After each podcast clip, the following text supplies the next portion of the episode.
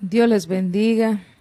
Qué bueno que estamos una oportunidad más aquí en este tiempo reunidos como una sola familia. Qué bonito es que a pesar de las circunstancias nosotros eh, estemos siempre buscando, ¿verdad? La, la manera de, de, llenarnos de la, de la palabra, de llenarnos de Dios, de esa búsqueda, porque ese es el tiempo que nosotros estamos, eh, tenemos que buscar más de Dios. Esta noche eh, mi amado no, no, no pudo estar y aquí estamos, ¿verdad? Con la ayuda del Señor vamos a, le quiero presentar la agenda ministerial antes de comenzar y tenemos los cultos eh, normales que nosotros estamos teniendo como que si nos estuviéramos reuniendo en la iglesia.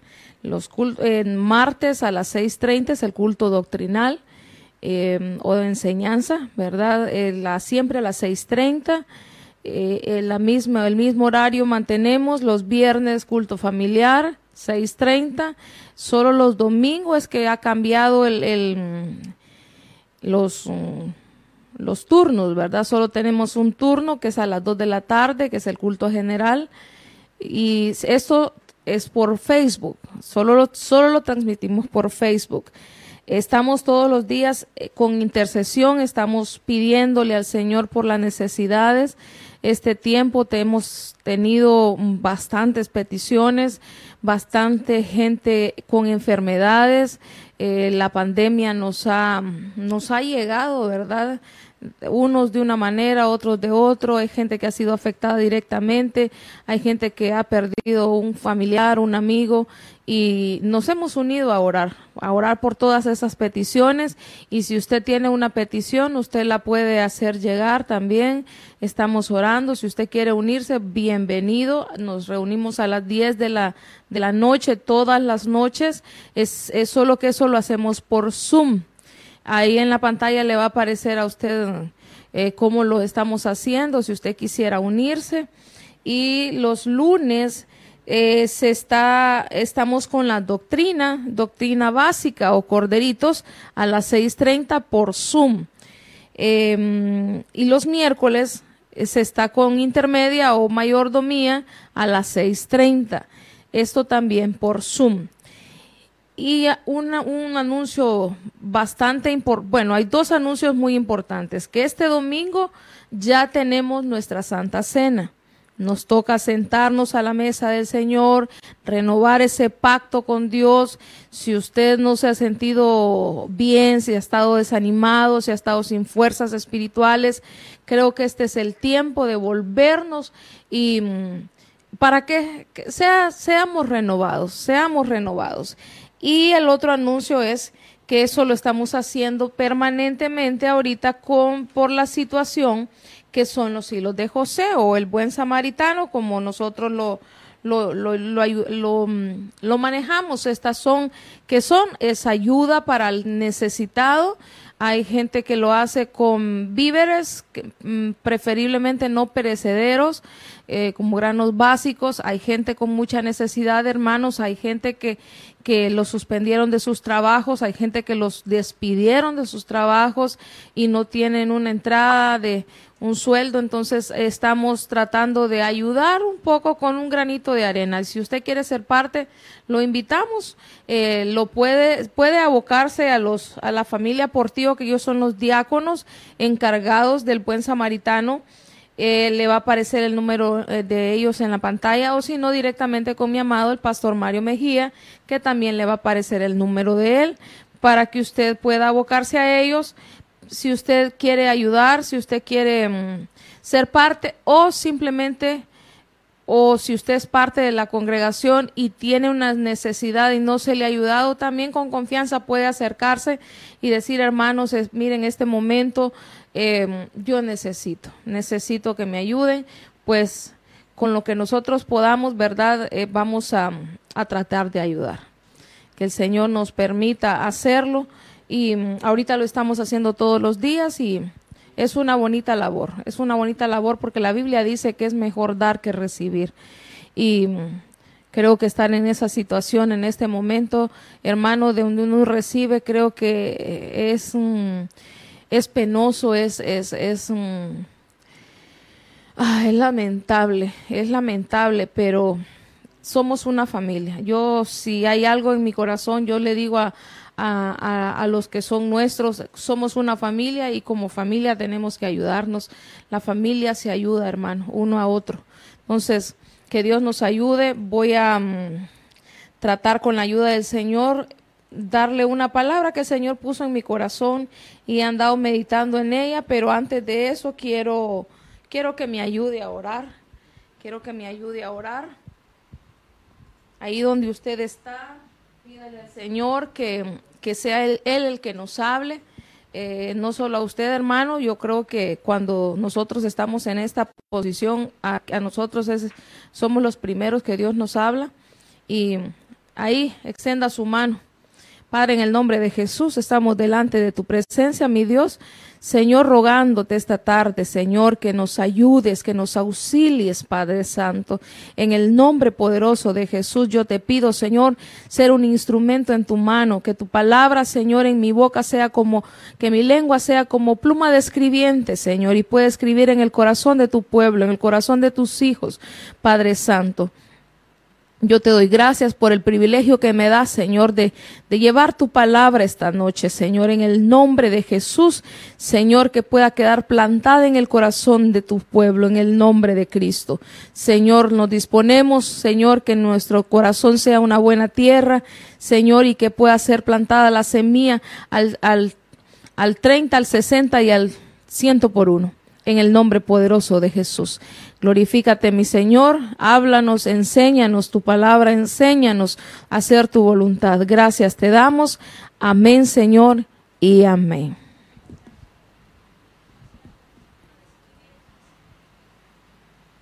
Yo quiero que esta noche usted me acompañe a Proverbios 31, 21.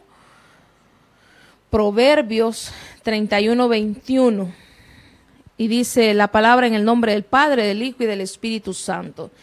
Dice, eh, esta versión es la Biblia de las Américas, dice, no tiene temor de la nieve por los de su casa, porque todos los de su casa llevan ropa escarlata. El verso 22 dice, se hace mantos para sí, su ropa es de lino fino y de púrpura. Mire, me, me ha impactado esta palabra y he andado meditando en ella todos estos días porque dice que ella, ella se preocupa por los de su casa. Y la mujer, miraba yo en primer lugar como mujer, miraba el papel de la mujer, cómo cubre a los de su casa, porque dice que, que, que lleva... Primero yo le quiero hablar con la ayuda del Señor de las ropas escarlatas pero dice que ella hace mantos, hace mantos, les hace ropa, les confecciona ropa a los de su casa. Y no se preocupa cuando viene el tiempo de nieve. ¿Y qué es el tiempo de nieve, hermano, para nosotros espiritualmente? Es el tiempo de frío, es el tiempo, es el tiempo donde de repente escasea la palabra, escasea el agua, escasean muchas cosas en nuestra vida, escasea el calor que hay porque nosotros para, para poder permanecer en el Señor tenemos que entrar en un calorcito, ¿verdad? Porque cuando viene la nieve, la gente se enfría, hermano, el, frío trae desánimo, el frío trae, trae tristeza. Y yo creo que este tiempo, este tiempo con, con tanta noticia mala, hay mucha gente que se ha enfriado, hay mucha gente que ha entrado en desánimo, hay mucha gente que, hay gente que uno le pregunta, ¿y cómo está? Bien. Y están bien, dicen ellos. Y hay, están las dos maneras, ¿verdad? De estar bien. De estar bien ahorita económicamente o, o que nos, no nos haga falta provisión y estamos bien porque el Señor ha tenido cuidado de nosotros. Pero está la otra, la otra forma que es espiritualmente. Mucha gente materialmente está bien, pero no está bien espiritualmente. Entonces, nosotros espiritualmente tenemos que tener cuidado. Y dice que la mujer virtuosa, la iglesia, es la mujer en la, en la Biblia tipifica la iglesia. Entonces ahora llevémoslo nosotros a lo espiritual. La iglesia se va a preocupar, aquel cristiano se va a preocupar porque los de su casa no pasen frío, no pasen frío. Y yo al verlo literal decía, miraba a la mujer virtuosa y digo yo que, que bonito porque yo quisiera ser una mujer virtuosa y yo le pido al Señor, yo quiero ser esa mujer virtuosa, yo quiero que los de mi casa no padezcan de frío, que, que no importa el tiempo que venga, tener una palabra para ellos, porque dice que ella les prepara les prepara el, el, las ropas y me impactaba esta palabra porque dice que los de, su casa no se preocupan por el frío. Entonces, la, la mujer en una casa, la mujer va a jugar un papel muy importante.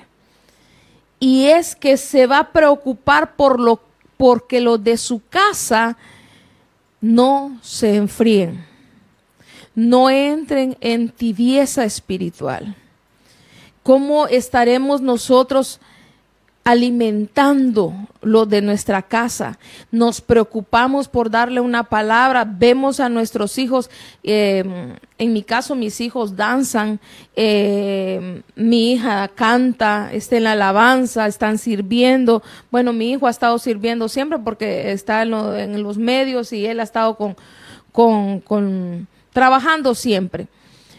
Pero no es lo mismo estar yendo a la iglesia, pero estaremos dándole una palabra de, que no lo lleve a sentirse solos, a sentirse eh, fríos espiritualmente? ¿Será que lo estamos llevando nosotros? ¿Será que lo estamos haciendo? ¿Será que le estamos aconsejando?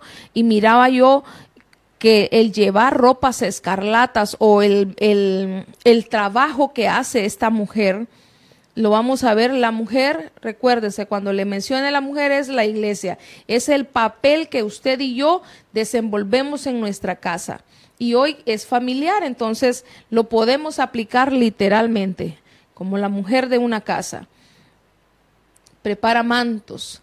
Dice que eso es envolver, eso es ponerse un vestido dice que es equipar y esta palabra me gustó mucho porque cuando nosotros enseñamos la palabra, nosotros los estamos equipando, los estamos envolviendo, los estamos cubriendo. También significa cubrir, porque un manto, una vestidura, una ropa, lo que hace es que cubre.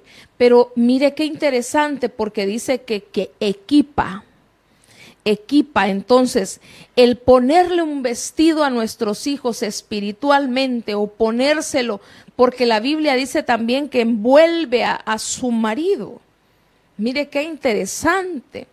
Qué interesante, porque si nosotras somos mujeres virtuosas, vamos, vamos a envolver espiritualmente a nuestros maridos. Y, y mi amado hace poco hablaba, hablaba, hablaba de, en una clase, creo que fue eh, de la de, doctrina, hablaba cómo la mujer es más es más sensible a las cosas espirituales. La mujer por diseño divino eh, trae la capacidad para hacer muchas cosas a la vez y las mujeres estamos como como capacitadas como que ya venimos capacitadas para, para llevar una oración, para llevarlos en oración, para estar intercediendo por ellos. No le estoy diciendo que el hombre no lo hace, pero el hombre ora ciertas veces, ora por sus hijos, ora por su esposa, pero nosotras las mujeres, no sé si a usted le pasa, pero yo quiero ser una mujer virtuosa y yo quiero cubrir a los míos. Y yo, día con día, yo le pido a mi, a mi Señor que cubra a mis hijos, que los guarde, que guarde su, su, caminar, que guarde su corazón, que guarde sus pensamientos y empiezo a cubrirlos, empiezo a cubrirlos, empiezo a cubrirlos espiritualmente. Entonces yo le pido al Señor ser una mujer virtuosa y ahorita que yo miraba esto, yo aún más quiero serlo porque qué interesante es que, que nuestros hijos o que nuestros esposos, que los de nuestra casa, a causa nuestra, no entren en tibieza, no se enfríen espiritualmente. Entonces, los vamos a equipar. La mujer tiene la capacidad de equipar a los de su casa.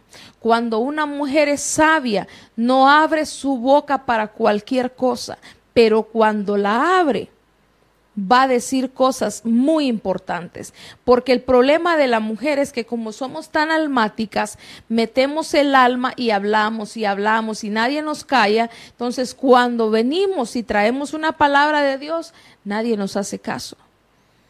Porque como lo hacemos mm, por normalidad, por, por, porque ya, pero ya no estamos eh, conscientes, conscientes de nuestra labor.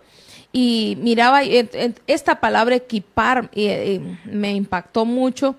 Y, y otra palabra que me, que me impactó que dice que es edificar o ejecutar. Entonces, cuando ella hace esa labor, ella está equipando, ella está edificando, ella está ejecutando una labor de parte del Padre hacia los de su casa. Y eso, de eso quiero hablarle yo esta noche. Y me impactaba, quiero leerle unas versiones de este, de este, de este verso 22 donde dice que ella se hacía, se hace mantos para sí y su ropa, dice, es de lino fino, o sea que no hace cualquier ropa. Y de eso, mire, que, que le hablaba ropas escarlatas. Entonces, ¿qué, qué, qué quiere decir todo esto? miraba este verso, dice, en la Dios habla hoy, dice, ella misma hace sus colchas y se viste con las, con las telas más finas. Mire qué bonito. Mire qué bonito. Nosotros vamos aprendiendo de que nos vamos a vestir espiritualmente, nos vamos a hermosear espiritualmente, pero no nos vamos a vestir de cualquier vestidura porque en la Biblia vamos a ver, en la Biblia podemos ver varias vestiduras que no la vamos a, explicar hoy, pero por ejemplo en vestiduras de leproso, que dice que eran vestiduras, unas túnicas negras. Había gente que la vestían de colores, a José lo vistieron de túnica de colores, a las vírgenes dice que les vestían de túnica de colores, habían vestiduras de viudez, hay vestiduras de silicio, o sea, hay muchas vestiduras, pero estas vestiduras son muy especiales. Y espiritualmente nosotros podemos hacerlo, edificar, equipar a los nuestros. Entonces, esta versión me gustó porque dice que ella se viste de telas muy finas. La versión del oro dice, se labró ella misma para sí un vestido acolchado de lino finísimo y de púrpura es de lo que se viste. Mire qué bonito, mire qué bonito. Esto me, me, me gustó mucho porque dice que para que los de su casa no pasen frío, los vestidos que ella hace son acolchados, acolchados y de telas finas, de telas finísimas, lino finísimo y púrpura es de lo que se viste. Entonces, vemos qué significa equipar, ejecutar, edificar, vestir, ponerse un vestido, dice también envolver, pero la ropa sirven para tres cosas, para cubrir, para embellecer y para calentar. Entonces, cuando nosotros nos vestimos de escarlata, cuando nosotros nos vestimos de lino fino, cuando nosotros nos vestimos de púrpura y somos como la mujer virtuosa que se prepara, que se prepara, que ella prepara el vestido, ella prepara las ropas, las ropas para los de su casa. Y fíjese que cuando yo leía esta, esta palabra, leía varias versiones, leía, leía mm, eh, una de las mm, de los comentarios dice que que cuando habla de los de su casa dice que hasta los empleados oiga bien hasta los empleados que hay en su casa dice hasta el decía un, un, comentario hasta el doméstico cubre imagínese usted hasta el hasta los domésticos vestirlos de lino fino y de púrpura. O sea que la palabra, cuando yo tengo una palabra valiosa de parte de Dios que va a equipar, que va a cubrir a los míos, yo también se la puedo dar al que trabaja o al que me ayuda en la casa. ¿Por qué le voy a dar una sobra? ¿Por qué le voy a dar a, cualquier cosita ahí le digo de parte de Dios? No, hermano. Tiene que ser la misma el mismo interés con el que yo escucho a mis hijos. Puedo escuchar, imagínense que se acerque el que, el que le ayuda, eh, mire hermano, que me pasa esto, esto, esto y esto. Usted escucharlo y poderle darle un consejo y cubrirlo, porque ahí pasa en su casa, ahí pasa en su casa. Entonces me, me, me llamó la atención todo, todo esto y y ver que, que como hemos cubierto, dice, dice que cuando nosotros cubrimos a nuestros hijos, fíjese que sabe que mm, según los entendidos, cubrir también es abrazar, abrazarlos. Cuando nosotros los abrazamos, cuando nosotros acostumbramos a abrazarlos, estamos cubriendo su corazón, estamos cubriendo sus emociones, estamos cubriendo sus sentimientos. Y son gente que no va a padecer después, porque cuando qué difícil es encontrar a alguien que nunca tuvo el abrazo de sus padres. Después tiene como una coraza, eh, tiene como una coraza en su corazón para recibir cariño, para recibir a alguien más. Aunque alguien sea sincero, no le cree porque tiene una, tiene un caparazón, decimos nosotros, ¿verdad? Una cubierta, un muro levantó para que nadie se acerque, pero cuando nosotros lo acostumbramos desde pequeños, los empezamos a cubrir, a cubrir, entonces dice que va a llegar a grande y no va a padecer de frío. No va a padecer de frío, de un frío, imagínense un frío emocional, hermano. Un frío emocional, un gente que yo he conocido incluso gente que tiene muchas relaciones porque tiene la necesidad de buscar amor de buscar, veo jovencitas y que, que desde muy pequeñas empiezan a enamorarse y buscan en uno, en otro, en otro, porque algo les faltó en su casa. No hubo una mujer virtuosa que la cubriera. ¿Sabe usted que los hijos que están acostumbrados a que sus padres los cubran espiritualmente y están cubiertos de una oración, de una palabra, de un abrazo, sus emociones, el cariño, está todo eso que nosotras podemos dar? ¿Sabe usted que difícilmente se quieren ir de casa? Y llegan grandes y no tienen urgencia por casarse pero el que tiene urgencia por casarse es porque tiene una carencia. Tiene una parte, un área en su vida que está padeciendo de frío. Está, no tiene esas vestiduras escarlatas, no tiene esas ropas escarlatas sobre su vida que, que le van a hacer más fácil su vida.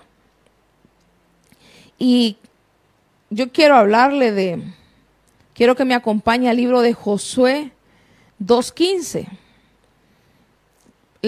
de los primeros que nosotros vemos acerca de la escarlata y qué conlleva esto.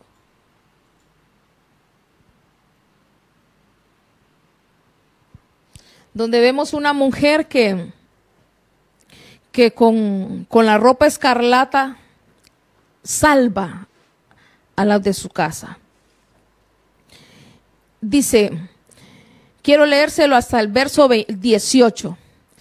Entonces ella los hizo descender con una cuerda por la ventana, porque su casa estaba en la muralla de la ciudad y ella vivía en la muralla. Verso 16. Y les dijo, id a la región montañosa, no sea que los perseguidores os encuentren, y escondeos ahí por tres días, hasta que los perseguidores regresen. Entonces podéis seguir vuestro camino. Verso 17. Y los hombres le dijeron, nosotros quedaremos libres de este juramento que nos has hecho jurarte, a menos que cuando entremos en la tierra ates este cordón, este cordón de hilo escarlata a la ventana por la cual nos dejaste bajar y reúnas contigo en la casa de tu padre y a tu, a tu padre y a tu madre y a tus hermanos y a toda la casa de tu padre. Miren, aquí vemos nosotros a una mujer que podríamos decir que no era tan virtuosa. Estamos hablando de Raab, pero que encuentre el poder del color escarlata. Encuentra ese secreto para cubrir. Y cuando ella dice, ellos le dicen, nosotros quedaremos libres de este juramento que nos has hecho jurarte. ¿Qué juramento, hermano? Si nosotros leemos un poco atrás los versos, nosotros vemos que ella para ayudarle a los espías que fueron a Jericó, ella les hace que le prometan. Ella les va a ayudar, pero si no tocan, porque ellos iban a ir a tomar Jericó, iban a ir a destruir Jericó. Entonces ella hace que juren que no van a tocar a los de su casa. Entonces, ¿qué nos enseña a nosotros el color escarlata? El color escarlata es el color de la sangre. Es el color también conocido como carmesí. Entonces, ¿qué es lo que nos que representa? Representa la redención, representa la salvación que Cristo Jesús hizo por nosotros en esa cruz del Calvario. Este cordón escarlata que ella puso en su ventana fue una señal de la sangre de Cristo. Se recuerda que en el, en el Éxodo, en, eh, cuando ellos, em, cuando vinieron las plagas, ellos mataron un cordero y marcaron los dinteles de su casa. Esta mujer estaba marcando, estaba marcando los dinteles de su casa y guindó un cordón, un cordón de hilo escarlata y dijo, esta casa no la van a tocar esta casa va a ser salva y no voy a ser salvo solo yo. Ella dijo, si llega la redención a mi vida, tiene que llegar a los míos. Y ella, ¿por quién se preocupó? Por los de su casa. A su padre, a su madre y dice, a toda la casa de tu padre, a toda tu familia. Vas a calentar a toda tu familia. Si eres una mujer virtuosa, vas a llevar cobertura para toda tu familia. Vas a, equipar a todos los de tu casa. Que llegue la salvación. Si llegó a tu vida, que llegue a los de tu casa. ¿A cuánto les hemos hablado nosotros de Cristo? ¿A cuánto les hemos hablado de la redención? ¿A cuánto les hemos hablado de esa, de esa ropa escarlata? Eso es cubrirlos con ropa escarlata. Hablarles de la salvación, hablarles que hay, hay quien perdonó nuestros pecados y nosotros lo confesamos y nosotros nos arrepentimos porque tuvo que meterlos en su casa, entonces tuvo que decirles para qué se estaban metiendo. Tenemos que hablarle a los nuestros de la salvación. Cuando nosotros decimos cubrir, mire, este es un dato importante. Cuando nosotros hablamos de cubrir, ojo, no estoy hablando de encubrir. No estoy hablando de eso. Porque a veces yo he escuchado gente que dice, ay, es que fíjese que mi esposo eh, volvió a cometer eh, adulterio, pero yo no le digo a nadie porque tengo que cubrirlo. Y soy la esposa. No, hermano. Uno tiene que buscar ayuda. Yo no le digo que le diga a todo el mundo, pero si en un momento oportuno usted para salvar su matrimonio, para salvar su familia y tiene que buscar ayuda, imagínese, eh, nosotros hemos atendido madres que con dolor en su alma no, no es que les guste decirle a todo el mundo, tal vez un hijo usando drogas, por ejemplo. Y imagínese qué difícil debe de ser para una mamá ir a decirle a alguien, fíjese que mi hijo está usando drogas, pero necesito que me ayuden a libertarlo. Pero hay gente que dice, ah, yo no le dije a nadie porque como tenía que cubrirlo. Ah, no, esa es una cosa. Y a veces pues se podemos estar encubriendo cosas que no son correctas y no buscamos la ayuda a su tiempo oportuno. Esta mujer buscó, le llegó la oportunidad y ella no la desaprovechó. Ella dijo, ¿sabe qué? Los míos son culpables, pero si yo les ayudo, si yo acepto ese Señor que ustedes representan, también salven a los míos. Ah, los míos están mal ¿Y de qué, los va, de qué los va a salvar Cristo si decimos que están bien? No, es decir, Señor, mis hijos necesitan de ti. Los míos necesitan de ti. Mi esposo necesita de ti. Tal vez el esposo no quiere mucho, no le gusta ir a la iglesia. Ahorita no estamos yendo a la iglesia, pero a veces pasa que, que la esposa le gusta ir a la iglesia, pero no va porque el esposo no quiere. ¿Por qué no se lo presentas a Cristo y decir, Señor, que, que se enamore este hombre de ti, pero que, que quiera pasar en la iglesia? Mujer, sabes que si oraras de esa manera, Dios lo puede hacer si le dijeras al Señor, entregarle tus hijos y decirle, Señor, que mis hijos te sirvan, pero que anhelen estar sirviéndote, que anhelen buscarte. ¿Usted cree que el Señor no nos va a conceder esa petición? Pero como no somos, no tenemos esa capacidad, tenemos que decirle al Señor y ser esas mujeres virtuosas y agarrar esa palabra y decir, Señor, mis hijos te pertenecen. Mis hijos no son míos, son tuyos, yo solo te los estoy cuidando. No permitas que se enfríen, no, permite, no permitas que entren en tibieza. Yo no sé si ustedes, mujeres, conocen ese secreto, pero orar por sus hijos aún dormidos. Imagínese un hijo que no quiere pasar en la casa, pero que solo calle, pero que a la iglesia no quiere ir hermana, capaz ungirle hasta los zapatos y decirle, Señor, que estos pies solo busquen tu casa. Y ungirlos y agarrarlos. El esposo tal vez no anda haciendo nada malo, pero solo viendo el partido quiere vivir. Y dormido, mire, usted le agarra sus ojos, Señor, que estos ojos solo quieran ver tu gloria. Que estos ojos solo quieran ver tu palabra eso es una mujer virtuosa. Esto es lo que se atrevió a hacer Raab. Ella dijo, júrenme, júrenme que mis, mis padres y mi familia no va a perecer.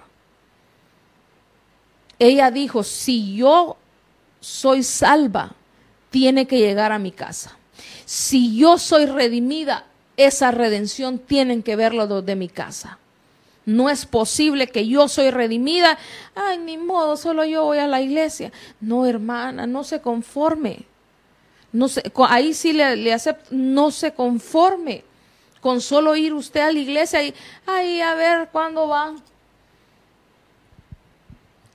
Agarre la palabra del Señor y diga, esa redención tiene que llegar a mi casa.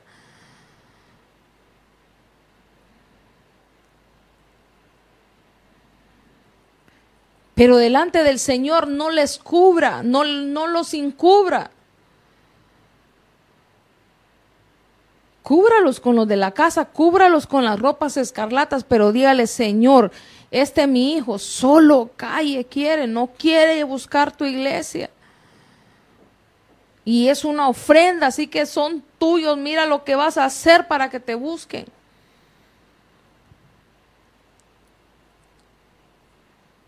Porque aunque anden mal, hermano, aunque anden mal ahorita, esa sangre, esa redención cuando llega, no solo cubre No es un, no es un manto que vamos a, tapar esta, a tapar la, la computadora. Es un manto que los va a cubrir, pero va a borrar el rastro del pecado. Eso es lo hermoso de la ropa escarlata, que no solo va a tapar, cubrir es que va a borrar el pecado. Desaparecen nuestros pecados cuando estamos cubiertos con ropa escarlata.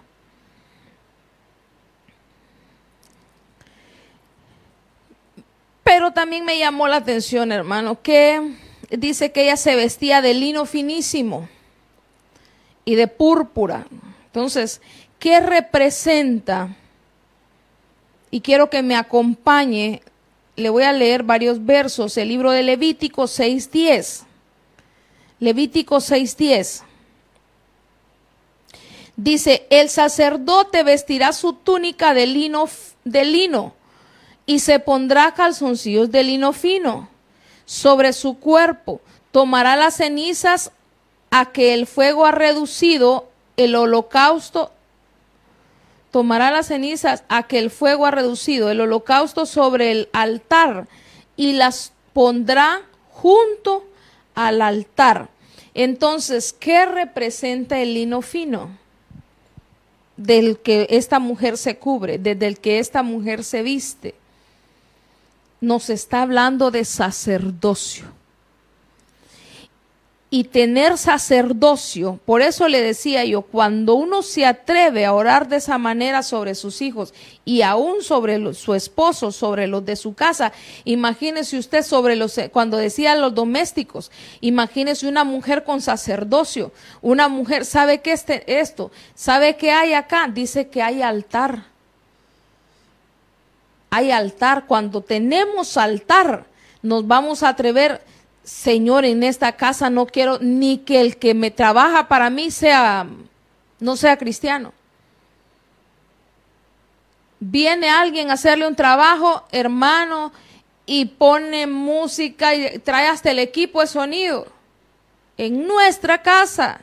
Y nosotros no tenemos ni cómo decirle, ¿sabe qué? Nosotros somos cristianos me puede hacer el favor. Usted si se lo quiere poner acá con, con auriculares, perfecto, pero fíjese que aquí no puede usted. O, o dicen aquellas palabrotas de, de cinco pisos y nosotros no tenemos la capacidad de ir a decirle, ¿sabe qué? Acá nosotros no decimos malas palabras, así que me podría hacer el favor de no decir malas palabras.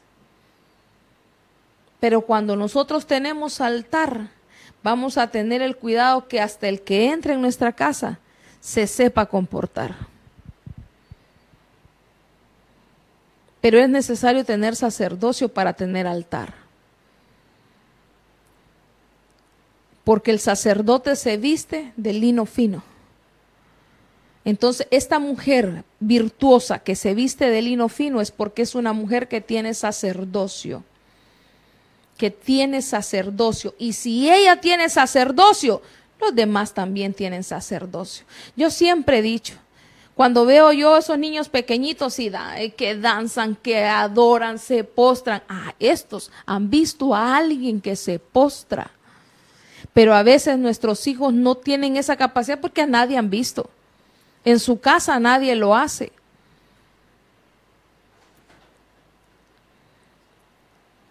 Primera de Crónicas 15:27.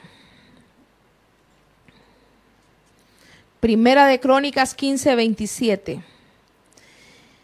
Dice, David iba vestido de un manto de lino fino. También los todos los levitas que llevaban el arca, asimismo los cantores y Kenanías, director de canto entre los cantores David además llevaba encima un efod de lino. Mire quiénes más llevan efod de lino. Mire quiénes más se visten de lino fino. Los cantores. Ay, cómo me gustaría estar con los de alabanza ahorita. Hermano, hay paso con los de alabanza, ya día no los agarro. Pero mire cómo me gustaría tenerlos. Si, si alguien de alabanza está, esto no se le olvide. El cantor tiene que tener vestiduras de lino fino. Tiene que tener esas vestiduras escarlatas sobre su vida.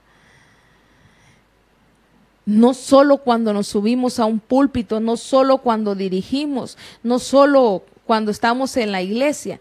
Y dice, y todos los cantores, David era el primero, y cuando habla de David dice el dulce cantor de Israel. Cuando David lo hizo, solo los sacerdotes lo hacían. Pero ¿por qué escribe Salomón para la mujer virtuosa y dice, la mujer virtuosa hace sus ropas para los de su casa, hace mantos para los de su casa, ay, ella se viste de lino fino, porque era la madre de Salomón, pero para que Salomón lo viera es porque primero lo hizo David, solo los sacerdotes lo llevaban antes. Pero aquí están los levitas, están los cantores, está David, que era el director de canto. Entonces, ¿sabe qué es esto? Mi hermano, ah, entonces hay que ser de la alabanza. No. ¿Sabe qué es esto? Es que tenemos que tener cántico. Un cántico nuevo. Nosotros adoramos en nuestra casa. Ahorita que no vamos a la iglesia, ¿será que cantamos? o solo cuando vamos a la iglesia. Por eso es que cuando vamos a la iglesia estamos como, ¿a qué horas termina este, verdad? Y el de la alabanza, levanten las manos, hermano, y, y usted, como que, como que no está en su hábitat. Pero cuando nosotros tenemos vestiduras, vestiduras, vestiduras especiales, estas vestiduras especiales, dice que estas son de lino fino, vamos a tener un cántico. Y mi pastora, mi pastora decía una frase que me marcó mi corazón y es que cualquiera puede cantar, pero no cualquiera puede adorar.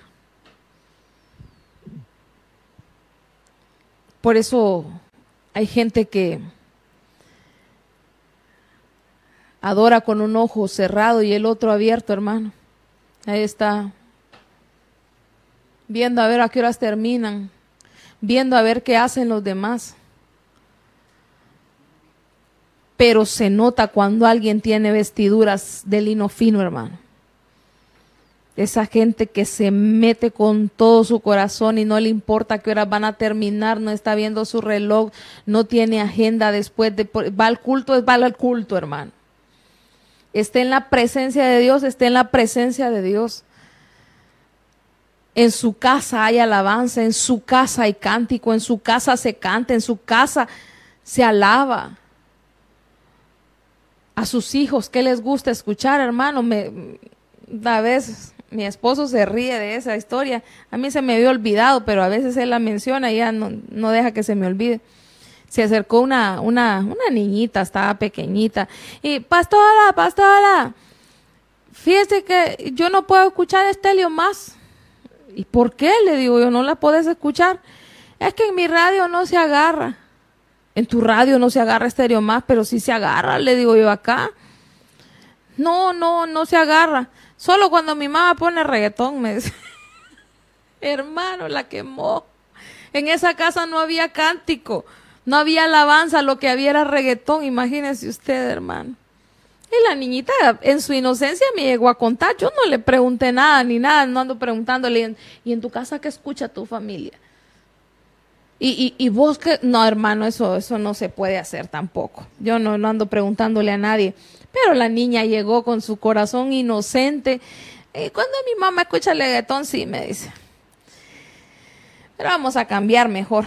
Quiero que me acompañe al libro de Esther 8:15.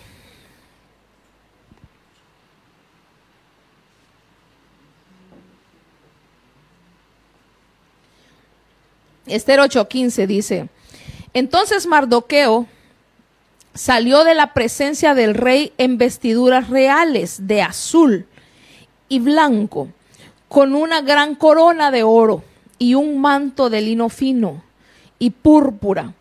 Y la ciudad de Susa dio vivas de regocijo.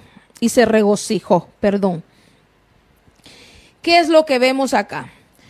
Cuando alguien tiene vestiduras de lino fino, aquí está hablando de señorío.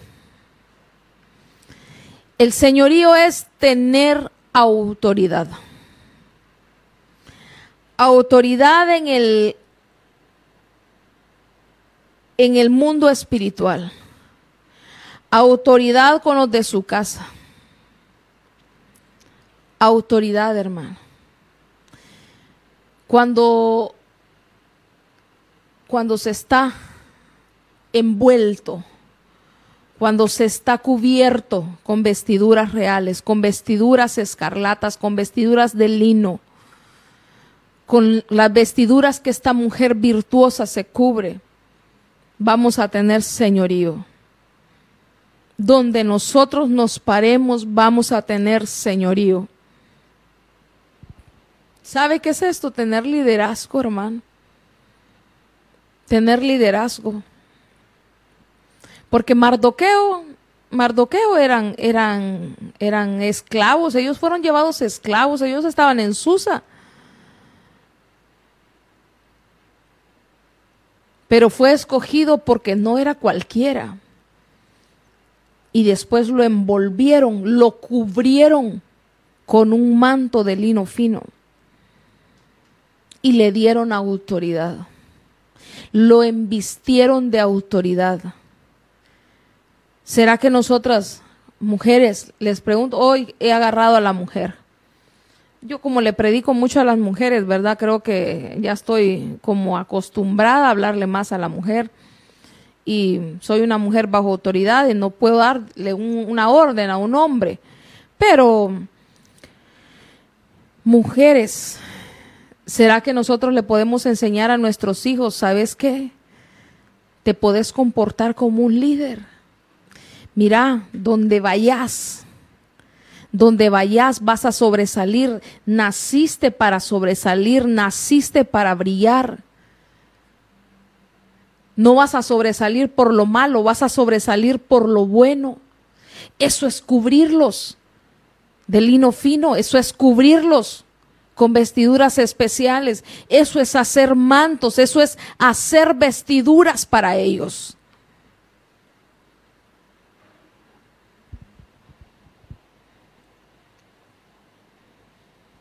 Pero a veces pareciera que los de nuestra casa son como cualquiera, hermano.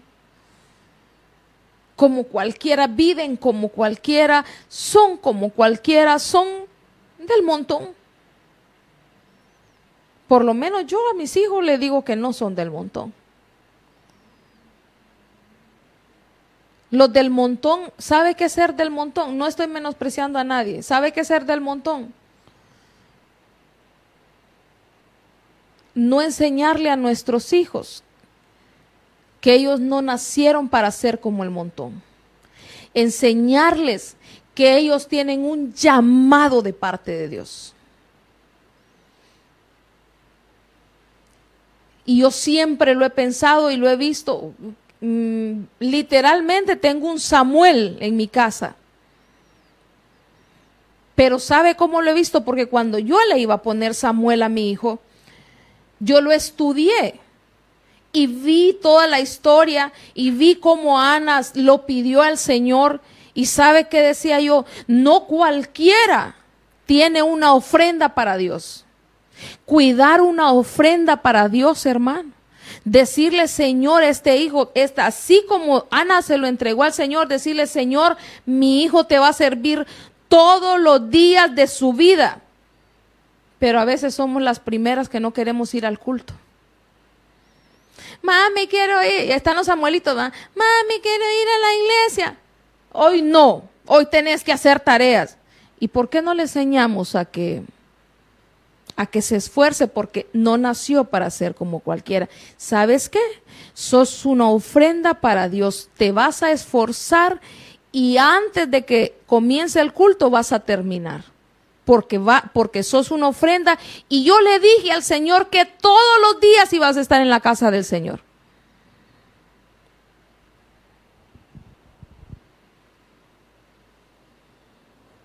Yo sé que usted ahorita no me quiere ni escuchar.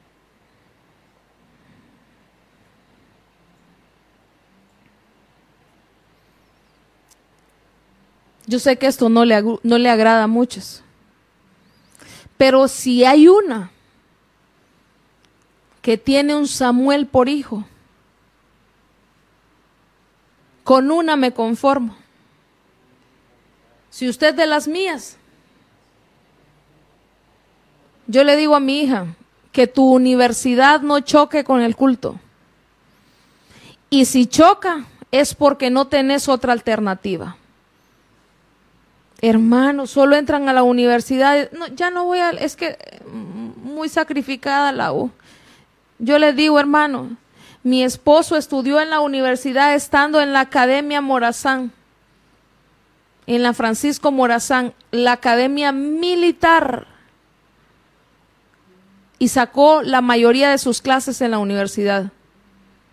No tienen excusa, por lo menos los de Hananael no tienen ninguna excusa para decir que por la universidad no pueden ir al culto.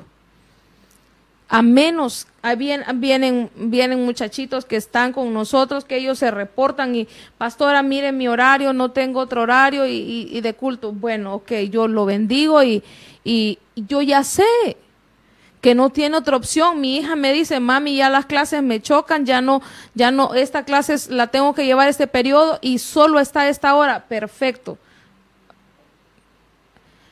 pero porque no hay otra alternativa, pero solo porque el muchachito entró a la universidad y ya no quiere ir a la iglesia, ahí el papá lo deja, ahí es, en eso es que estoy en contra. Yo no estoy en contra de que no, de, que, de, que no hay otra opción y que ni modo se tiene que hacer.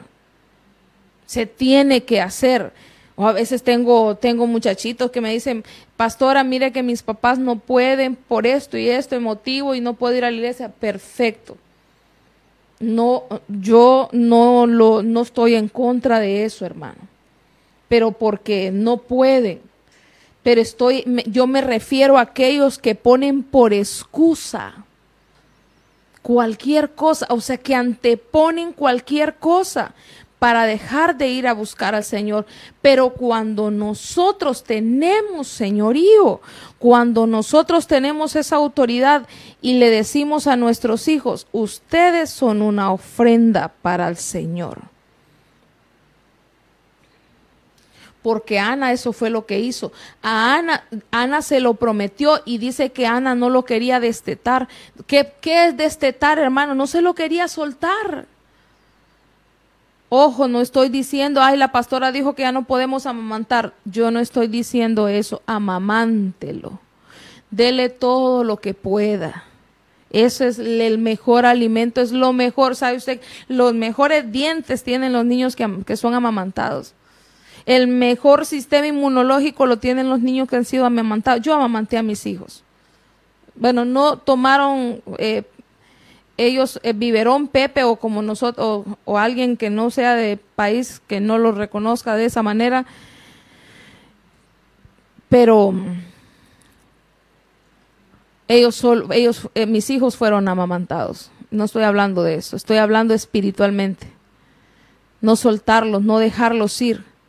Porque si son una ofrenda, son entregados. Hermano, yo digo, no cualquiera cría una ofrenda para Dios. Eso es tener cuidado hasta qué corte de pelo se hacen. Imagínense que aparecen nuestros hijos, porque es la moda, hermano, y aparecen, de repente les gusta, y aparecen con una extravagancia y vení para acá. Fíjate que yo un día te ofrecí al altar de Dios y sos de Dios y con eso no te vas a subir al altar. No, pero mamá, que la moda. No, mi amor, usted no puede andar a la moda porque usted nació para estar en el altar de Dios.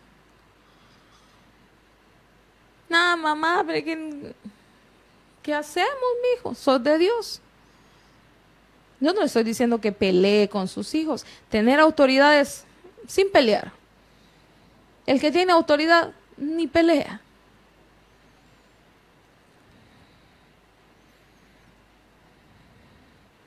Pero creo que sigo en problemas. Acompáñeme al libro de Apocalipsis 19.7. Y le voy a leer el 7 y el 8. No sé cómo voy de tiempo. Me quedé con esto para ver el tiempo y al final no. Ya voy a terminar. Dice, regocijémonos y alegrémonos y démosle a él la gloria, porque las bodas del Cordero han llegado y su esposa se ha preparado. El verso 8 dice, y ya le fue concedido vestirse de lino fino, resplandeciente y limpio, porque las acciones justas de los santos son el lino fino. Mire que hasta nos explica qué es vestirse de lino fino. Vestirse de lino fino son las obras justas. Cuando nosotros tenemos obras justas, nos estamos vistiendo de lino fino. ¿Y acá quién se viste de lino fino? A la esposa, a la novia se le ha concedido las bodas del Cordero. ¿Quién es la novia? La iglesia, hermano. Nosotros. Se nos ha concedido vestirnos de lino fino. ¿Sabe qué nos habla esto? De compromiso. La novia Cuando se, cuando se compromete le dan un anillo. Y eso representa que ya tiene un compromiso con alguien. Ya dice, a la novia se le concedió vestirse. Y de ahí se convierte en esposa y le dan el segundo anillo. Le dan el segundo anillo. Y a eso representa que ya tiene ya tiene dueño. La iglesia se le está concediendo, está siendo preparada para vestirse de lino fino porque se va a casar con el Cordero, con Cristo Jesús. Y las bodas del Cordero se acercan, hermano. Nosotros tenemos, cuando hablamos de boda, estamos hablando que tenemos un compromiso con el Señor vestirse de lino fino, tener esas, esas ropas especiales. Leía una versión que dice, se viste de vestiduras dobles. ¿Sabe a quién le, le daban doble, doble porción? A los primogénitos. A los primogénitos le daban doble porción. Y esta mujer da una vestidura doble.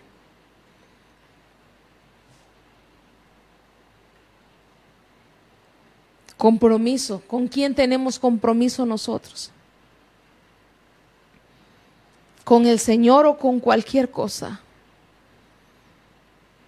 Familias, las familias que tienen compromiso con el Señor, el Señor es primero.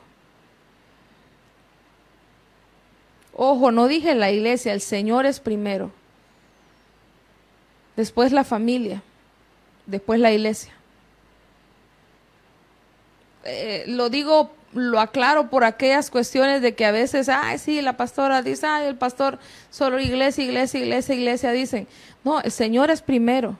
No lo digo yo, lo dice la Escritura. Cuando tenemos compromiso, el Señor es primero. Yo siempre miraba miraba, eh, porque me preguntaba acerca de eso. Y, yo, yo veía que en el Señor, mm, lo veía porque me recuerdo que, que yo no, le, no sé cómo le llaman, espodo, cómo le llaman a esas entradas que hacen para el programa. Una intro, una intro. Y me recuerdo que el, el, anuncio del ejército de mujeres en San Pedro Sula dice, esposa, madre y guerrera del Señor. Y siempre me gustó esa, esa, esa palabra, ¿verdad? Porque somos esposas, somos madres y somos guerreras del Señor. Pero una no obvia la otra, ni la otra. Y eso me gustaba porque el que yo sea madre, el que yo sea esposa no me obvia, no obvia que yo sea madre. Yo tengo un compromiso con mis hijos. Yo soy esposa, tengo que atender a mi esposo, pero tengo que atender a mis hijos, tengo que darles un tiempo a mis hijos. Entonces no obvia mi responsabilidad con mis hijos, entonces yo tengo que tengo que arreglar mi itinerario, yo tengo que ajustarme para poder cumplir con los dos y le añadimos otra. Y tan bonito que se escucha guerrera del Señor. Y así como yo era como yo era del ejército entonces yo me sentía pero como la palabra de moda hoy va empoderada empoderada. Dice madre es, eh, madre eh, no es esposa madre y guerrera del Señor. Entonces queremos ser guerreras del Señor ah, es que yo soy guerrera, entonces me voy solo para la iglesia y no le voy a hacer comida a mis hijos ni voy a atender a mi esposo. No, no, no, no, no, no es así. Ninguna responsabilidad obvia las demás responsabilidades que tenemos. Yo soy esposa, soy madre y soy guerrera del Señor. Tengo que, para, tengo que pasar, tengo que llenarme de Dios y tengo que buscar lo más que pueda del Señor. Pero hay responsabilidad con los hijos y hay responsabilidad con los padres. Entonces, ¿cómo le hago? La mujer virtuosa tiene tiempo para todo. Entonces, si yo inclino mi balanza, estoy mal, porque ya no soy una mujer virtuosa. Imagínese que no, yo soy guerrera del Señor, yo soy la pastora, yo solo voy a estudiar y voy a, mamá, te, mamá, tengo hambre. Eh, no, hijo, ¿no me ve que estoy estudiando? ¿No ve que la sierva está, está estudiando la Biblia? Así no es, hermano. Así no es. O mi esposo, vaya, vaya, yo les he contado las del ejército, que mi esposo, a veces yo agarraba y, y me ponía a limpiar y, y, él solo me hacía. No sé si me logra, así se logra ver. Solo me hacía así. Así como, venga, acuéstese aquí. Y yo, estoy, estoy limpiando. Soy esposa, madre y guerrera del Señor. La mujer virtuosa tiene tiempo para todo. Esa es la mujer que tiene, sabe con quién tiene compromiso. Tengo compromiso con mis hijos, tengo compromiso con mi esposo y tengo compromiso con el Señor de arriba y no le puedo fallar.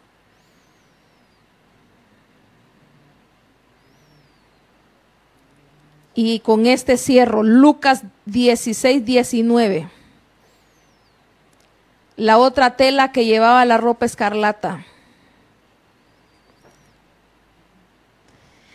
Había cierto hombre rico que se vestía de púrpura y lino fino, celebrando cada día, cada día fiesta con esplendidez. Entonces yo buscaba, buscaba, buscaba y le preguntaba al Señor con esto, pero eh, fíjese que lo que la mayoría que, que leía de la púrpura como vestidura, porque eh, Mardoqueo llevaba púrpura. Las cortinas, dice que las cortinas fueron hechas y llevaba tela de púrpura. Cuando habla de púrpura, habla de realeza, habla de la vestidura de los reyes, dice que habla de opulencia. Dice que este, este hombre rico, este es el que fue a dar al, al, al Seol, y que estaba eh, uno en el seno de Abraham, el, Lázaro y, el, hombre rico estaba, pero dice que éste se dedicaba a hacer fiestas con esplendidez. Entonces, ¿qué es ser espléndido, hermano? Ser generoso. habla, habla que no tiene, no se escatima nada, pero no quiero ver lo malo de esto, sino quiero ver lo bueno. lo que yo veía que el que tiene vestiduras de púrpura es espléndido, hermano. Cuando le va a dar algo al Señor, lo va a hacer con lo mejor. Usted va a servir y va a servir con lo mejor.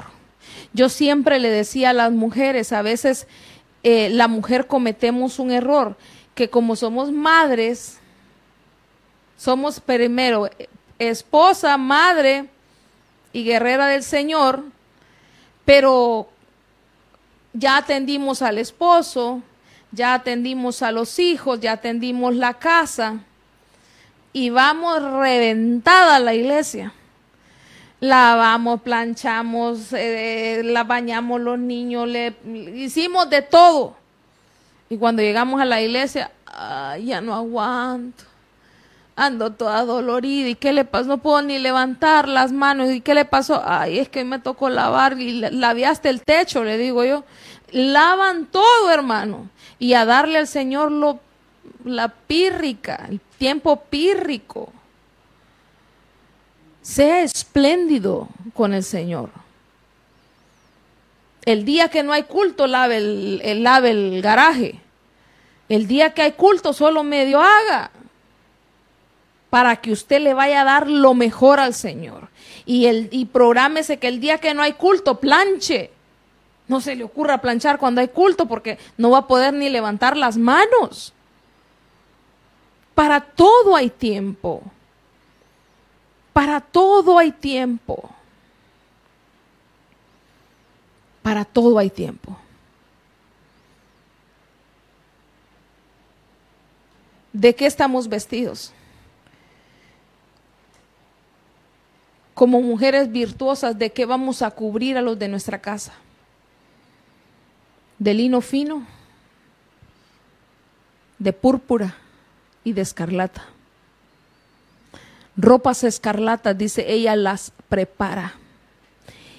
Ella las edifica. La mujer juega un gran papel en el hogar. Somos esposas, somos madres, somos guerreras del Señor. Ojo, yo no estoy hablando solo para las casadas. Si usted no tiene hijos, si usted no se ha casado, se está preparando para ser una mujer virtuosa, Dele todo al Señor ahorita que puede. No sé con, con quién tiene sus compromisos, porque la que se prepara para boda sabe que tiene un Señor. Y nosotros tenemos un Señor a quien le hemos ofrecido nuestra vida, quien borró nuestros pecados, quien llevó nuestros pecados en esa cruz y sufrió todo por nosotros. Yo quiero ministrarlo esta noche.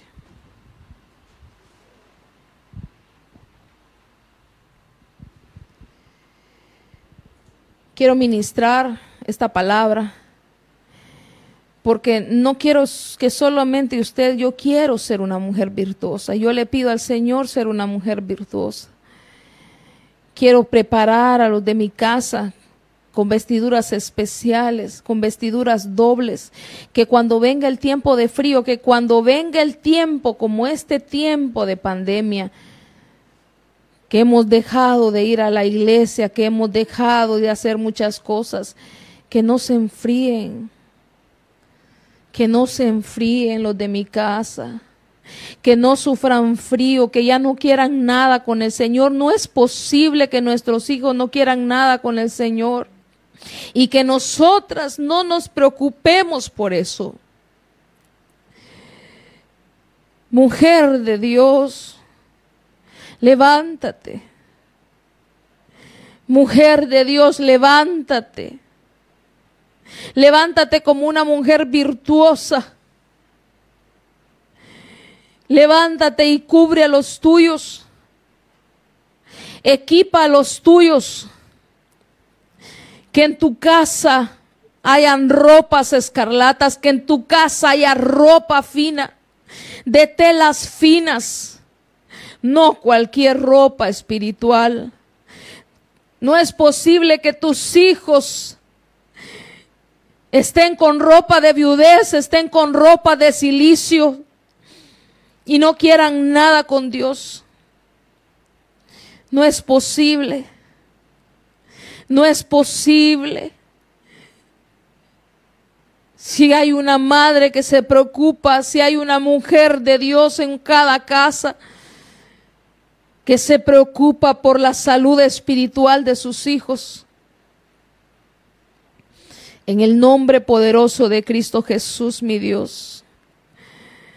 Esta noche te rogamos que nos permita ser esas mujeres virtuosas que para todo tienen tiempo, que tienen un compromiso con su Señor no es posible que tengamos más compromisos con lo de afuera que con lo de Dios. No es posible si somos gente que hemos entregado a nuestros hijos al altar de Dios. Que nuestros esposos puedan estar cubiertos. Que nuestros esposos anhelen también estar en la casa del Señor que nuestros esposos y toda nuestra familia también quiera buscar de Dios. Pero si no te levantas tú, ¿cómo se levantarán los de tu casa? No te puedes dar el lujo, mujer. No te puedes dar el lujo de verte con los brazos caídos. Levántate. Levántate. Levántate como una guerrera. Levántate y cubre los tuyos. Levántate y prepara vestiduras especiales, vestiduras dobles para los de tu casa. Prepara a tus hijos como ofrenda para el Señor. Prepárate. Prepárate. Tiempos finales vienen. Tiempos finales. Lo que vino nadie lo esperaba y nos cambiaron tantas cosas. Y para muchos, para muchos hoy en día no parecen ni cristianos. Y qué triste es que ya no parezcamos cristianos. Prepárate, levántate y edifica. Edifica tu casa. La mujer sabia edifica su casa. Pero no los prepares solo para el mundo. Si el mundo se está acabando, prepáralo para las cosas celestiales. Prepáralos como una ofrenda para el Señor. Yo no estoy diciendo que no los eduques, pero no les enseñes solo a estar en Egipto. Y no van a estar en Belén. Que esa casa de pan nosotros la anhelemos. Que nuestros hijos quieran volver a la iglesia que nuestros hijos quieran y anhelen estar en la casa del Señor. Que como familias volvamos a servirle a Dios. Pero tienes que ser un tienes que tener sacerdocio para que le puedas decir a tu esposo, eres un sacerdote de la casa de Dios. Tengo un sacerdote en mi casa. En el nombre poderoso de Cristo Jesús. Padre Santo, ayúdanos. Ayúdanos, Señor. Ayúdanos, Señor.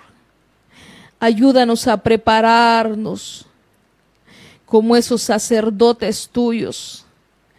Señor, que no te vamos a dar sobras, que vamos a servirte con esplendidez, que vamos a servirte con lo mejor de nuestro corazón que vamos a darte lo mejor de nuestras vidas, no te vamos a dar sobras, te vamos a dar lo mejor de nosotros. Nuestra vida te pertenece a ti todo lo que somos te pertenece a ti. En el nombre poderoso de Jesús. En el nombre de Jesús. Enséñale a tus hijos a actuar en fe. Que las cosas que obtengan sea por fe. Que las que aprendan a traerlas del mundo espiritual a lo visible. Que por fe adquirimos las cosas. Enséñale a tus hijos, enséñale a los tuyos. La mujer sabia edifica su casa, mas la necia con sus manos la destruye. Edifica tu casa equipa tu casa. En el nombre poderoso de Jesús. Mi Dios Santo, cada, cada hogar, cada uno, Señor, cada uno por edifica, Señor, cada familia, cada hogar, cada uno de los que nos están viendo por este medio, Señor, y hasta donde llegue esta palabra. Señor, que podamos las mujeres ser sabias, la iglesia como tal ser sabia y poder edificar, sacerdotes, poder edificar y crear sacerdotes de tu casa, de tu altar, gente con altar, gente que, que ora, que adora, que busca, que canta, que alaba al Señor. En el nombre poderoso de Jesús. Mi Dios, nos ponemos en tu mano y te rogamos que nos ayudes, oh Señor. Solo tú nos puedes ayudar. Señor, yo tomo esa palabra para mí. Quiero ser una mujer sabia. Quiero edificar mi casa.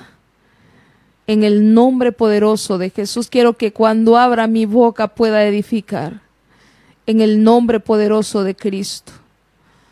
Yo te doy gracias, mi Dios, Bendecimos tu nombre, te amamos, te glorificamos en todo tiempo. Señor, sabemos que eres bueno aún, aún cuando los tiempos no son tan buenos, tú sigues siendo bueno. Has tenido control de nuestra vida, has tenido control de todas las cosas, mi Señor. ¿Cómo no amarte? ¿Cómo no glorificar tu nombre, oh Rey? ¿Cómo no bendecirte si tú has sido bueno? Gracias te damos y dejamos este tiempo en tus manos, mi Señor. Ayúdanos, ayúdanos a edificar cada hogar. Señor, hasta donde esta palabra llegue. Cada jovencita, Señor, que desde pequeñas sepan con quién tienen un compromiso. Cada muchacho, cada joven, cada, cada uno, Señor, con señorío, con autoridad que son reyes y sacerdotes, en el nombre poderoso de Jesús, que están vestidos de ropas escarlatas, que tienen ropas especiales, porque no son como cualquiera. Que nuestros esposos sean rodeados por nosotras, que sean cubiertos en el nombre de Jesús. Mujeres, ayuda a cubrir tu esposo para que no no peque en la calle. En el nombre de Jesús, en el nombre de Jesús. Gracias te damos, oh Rey. Gracias Padre, gracias Hijo y gracias Espíritu Santo de Dios. Amén y amén.